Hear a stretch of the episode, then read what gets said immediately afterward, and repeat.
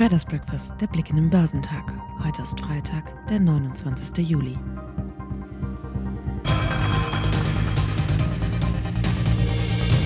Dass die amerikanische Wirtschaft überraschend das zweite Quartal in Folge geschrumpft und damit per Definition in eine Rezession gerutscht ist, ließ die Anleger am deutschen Markt kalt.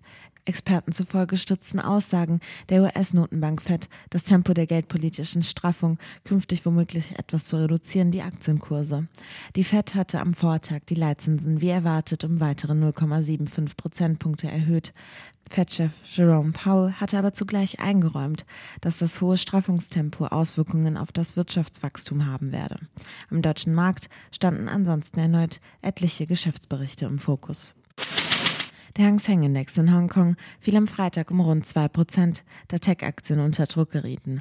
Auf dem chinesischen Festland gab der Shanghai Composite um 0,7% nach und der Shenzhen Component fiel um 1%. Der japanische Nikkei gab seine Gewinne ab und fiel um 0,3 Prozent. Andernorts stieg der südkoreanische Kospi um 0,5 Prozent. Der S&P ASX 200 in Australien stieg um 0,9 Prozent. Nach einem holprigen Start vor dem Hintergrund schwacher Konjunkturdaten haben die US-Börsen am Donnerstag wieder den Vorwärtsgang eingelegt. Der Dow Jones Industrial, der im frühen Handel noch um 0,7 Prozent gefallen war, drehte ins Plus und stieg am Ende um 1 Prozent auf 32.530 Punkte. Damit erreichte er erneut den höchsten Stand seit sieben Wochen. Unterstützung erhielten die Aktien aus dem Anleihehandel, wo die Kapitalmarktzinsen nach den schwachen Wachstumsdaten fielen. Die Rendite zehnjähriger US-Staatsanleihen rutschte zwischenzeitlich auf den niedrigsten Stand seit mehr als drei Monaten. Der marktbreite S&P 500 stieg um 1,2 Prozent auf 4000 72 Zähler. Der technologielastige Nasdaq 100 legt um 0,9 Prozent auf 12.718 Punkte weiter zu, nachdem er am Mittwoch bereits um mehr als 4 Prozent nach oben geschnellt war. Die Wirtschaftsleistung BIP der USA ging im zweiten Quartal auf das Jahr hochgerechnet um 0,9 Prozent zurück. Da die US-Wirtschaft schon im ersten Quartal um annualisiert 1,6 Prozent geschrumpft ist, ist die Definition einer technischen Rezession erfüllt. Davon sprechen Ökonomen, wenn die Wirtschaftsleistung zwei Quartale hintereinander zurückgeht mit Blick auf die Einzelwerte bestimmten unverändert die Quartalsberichte und Prognosen der Unternehmen das Geschehen. Der Facebook-Konzern Meta Platforms hatte seinen ersten Umsatzrückgang verzeichnet. Die Entwicklung kommt dem Ende einer Ära gleich. Seit dem Börsengang 2012 ging es nur rasant aufwärts. Meta-Aktien büßten 5,2 Prozent ein. Der Chiphersteller Qualcomm rechnet angesichts der konjunkturellen Schwäche mit niedrigeren Ausgaben der Verbraucher, die auch viele Produkte mit Halbleitern treffen dürften. Diese vorsichtigen Aussagen brockten der Aktie einen Minus von 4,5 Prozent ein. Unter Druck gerieten nach Quartalszahlen auch die Papiere der Pharmakonzerne Pfizer und Merck Co. Erstere büßten 2,4 Prozent ein und letztere 1,4 Prozent. Besser schlugen sich die Aktien von Ford und Harley Davidson mit Aufschlägen von 6,1 Prozent bzw. 7,8 Prozent. Der Autobauer ließ beim Gewinn im zweiten Quartal die Erwartungen weiter hinter sich.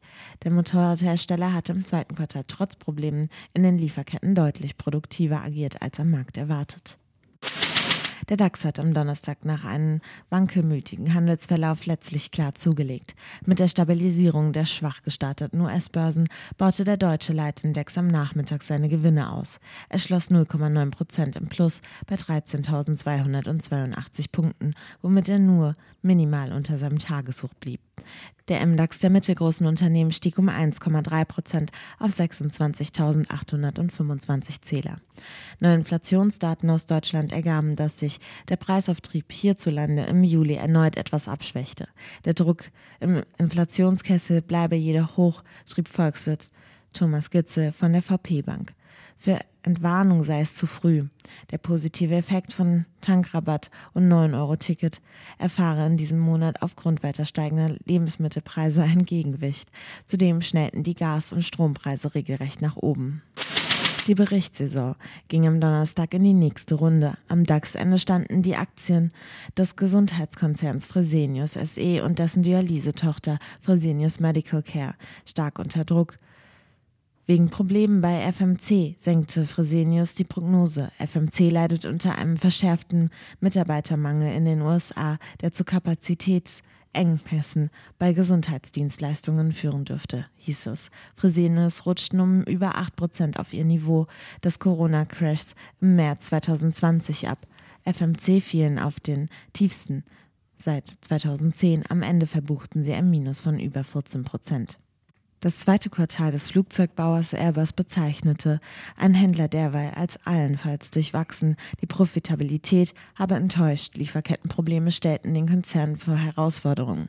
Die Papiere verloren knapp drei Prozent. Vor dem Wochenende werden die deutschen Importpreise, Zahlen zum Bruttoinlandsprodukt im zweiten Quartal sowie die Arbeitsmarktdaten veröffentlicht. Außerdem stehen Zahlen zum Bruttoinlandsprodukt sowie zur Inflationsrate in der Eurozone an. In den USA werden die privaten Einkommen und Ausgaben der Einkaufsmanager-Index von Chicago und das Verbrauchervertrauen der Uni Michigan gemeldet.